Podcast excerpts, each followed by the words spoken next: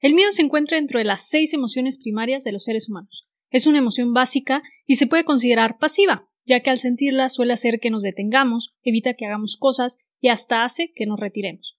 Pero no todo es negativo con esta emoción. De hecho, es tan necesario sentirlo, pues es la emoción que nos mantiene con vida. Soy Sofía García y te doy la bienvenida Impermanente, el podcast para sacar tu mejor versión y vivir la vida que quieres. Sacar tu mejor versión para mí significa convertirte en esa persona que naciste para ser, quitando el piloto automático y abrazando todo tu potencial, a la vez que creas un impacto positivo hacia tu entorno y quienes te rodean. Espero poderte apoyar en el camino de convertirte en tu mejor versión. Y ahora, comencemos. Tener miedo es normal, es una reacción que todos los seres vivos tenemos y quizá deba comenzar por definir lo que es el miedo. El miedo es una sensación de desconfianza o angustia provocada por la presencia de un peligro ya sea real o imaginario. Ahora, hay que hacer notar que la mayoría de los miedos que sentimos son imaginarios. Esto quiere decir que no son miedos con fundamento, son miedos disfuncionales, y la probabilidad de que lleguen a suceder es mínima si no es que nula. Son cuentos que nos creamos en nuestra mente imaginándonos los peores escenarios posibles ante una situación específica sin ni siquiera considerar si son lógicos o no. ¿Y por qué hay ciertas cosas que nos dan miedo? Una de las principales razones es que tememos al fracaso. Pensamos que va a salir mal, que nos vamos a equivocar, que nos dolerá, nos dejará heridas o que nos provocará pena social. El que nuestro fracaso sea público todavía duele más. Y cuando uno sufre alguna experiencia que provoque lo anterior, acabamos asociándola con todo lo malo que pasamos, y nuestro subconsciente evitará a toda costa que nos vuelva a suceder. Hay que aprender a levantarnos todas las veces que nos caemos. El fracaso nos hace crecer, pero no debemos asociar toda situación con el fracaso, sino nos quedaríamos quietos sin hacer nada. Conforme vamos haciéndonos más grandes, tenemos o acumulamos más miedos, sin importar de dónde vengan, puede ser de la infancia o del cansancio mismo. Los miedos desaparecen cuando los enfrentas, y para ayudarte a enfrentarlos de manera más fácil hay que descubrirlos y enlistarlos. Una vez que tienes la lista, analiza cómo te frena o te impulsa cada uno de ellos. Sí, escuchaste bien, el miedo te puede impulsar. Por eso no es negativo sentir miedo. El miedo trae muchas cosas positivas. Lo negativo es dejar que el sentimiento nos paralice. Si detectas un miedo que te frena, trata de encontrar la causa del por qué lo tienes. ¿Cuál es la raíz de ese miedo? ¿Es una creencia? ¿Una vivencia de tu pasado quizás?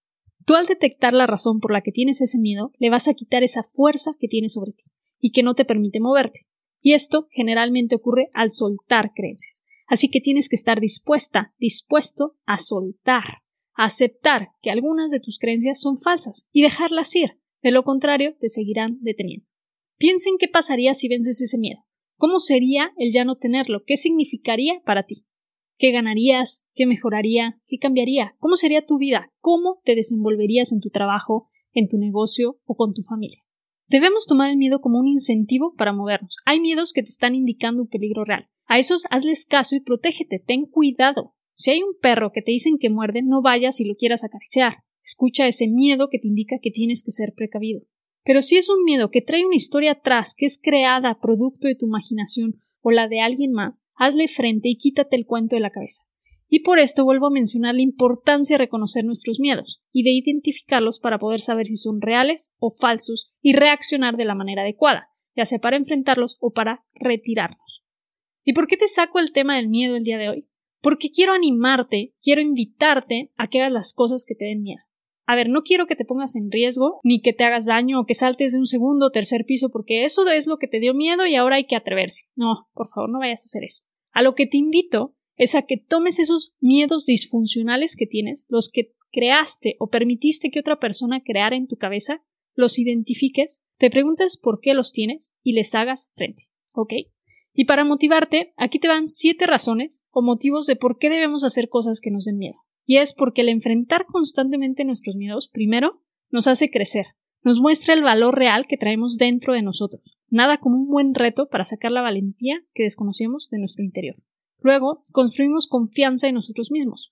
El miedo es signo de desconfianza, y puede ser desconfianza en algo externo, pero de igual manera desconfianza en nosotros mismos, de que no podremos lograrlo.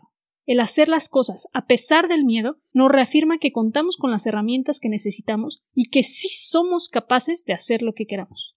Tercero, nos enfrenta con retos, peligros y decisiones que nos permiten tener éxito. Alguien que constantemente se está enfrentando a sus miedos llega al éxito, Y no porque hay que sufrirle en esta vida y entre más duela, más exitoso serás. No, sino porque vencer sus propios miedos va haciendo a esa persona más fuerte y cada vez va a estar más preparado o preparada para pasar el siguiente obstáculo con más facilidad. Cuarto, nos permite desarrollar nuestra capacidad creativa. Ya que el miedo está asociado con situaciones a las que les tememos, como por ejemplo el fracaso, al estar haciéndole frente, la mente se pone a trabajar buscando nuevas maneras de hacer las cosas para evitar a toda costa la caída, haciéndote más innovador o más innovadora. Quinto, el miedo agudiza nuestros sentidos. Esto se puede convertir en una ventaja a la hora de tomar decisiones críticas, ya que estamos más atentos y podemos detectar alertas de manera más rápida y así encontrar los focos rojos de los cuales nos debemos retirar. Sexto, nos ayudan a enfocarnos y mantenernos en el presente. Cuando sentimos miedo, significa que estamos viviendo en una situación fuera de tiempo y que no ha sucedido aún. Por lo que el sentirlo es señal de que debemos volver a vivir y pensar en el presente, para no atorarnos en situaciones que no han sucedido y que nos provocarán pura angustia y ansiedad constante. Y séptimo, el aprender a vivir con miedo te mantiene en movimiento. El miedo nos permite sobrevivir. Es generalmente asociado con una emoción negativa, pero es la que nos mantiene vivos realmente. Sin miedo no duraríamos más que unos cuantos años de vida al convertirnos en temerarios. Y justamente este nos mantiene en constante movimiento, un movimiento que hay que usarlo a nuestro favor, utilizándolo como una herramienta para decidir a qué batallas ir y cuáles evitar. Espero que con esto puedas ver el miedo con otra perspectiva, ya que es una emoción con la que vivimos todos los días y ojalá puedas convertirlo en impulso para lograr crecer tanto personal como profesional y espiritualmente. No conviertas el miedo en tu amigo inseparable. No se trata de vivir con puro estrés y ansiedad, pero toma las ventajas que te da para convertirte en esa persona que quieres ser. Con esto me despido y no olvides que me encuentras en Instagram como Soy Impermanente, donde podemos seguir platicando durante la semana. Te deseo que tengas un bonito día. Hasta luego. Muchas gracias por quedarte conmigo en este episodio. Si te ha gustado, no olvides suscribirte, calificar y dejarme una reseña. Y felicidades por estar en el camino de convertirte en tu mejor versión. Comparte la información con la que te has quedado para que más personas puedan llegar a ser su mejor versión. Hasta la próxima.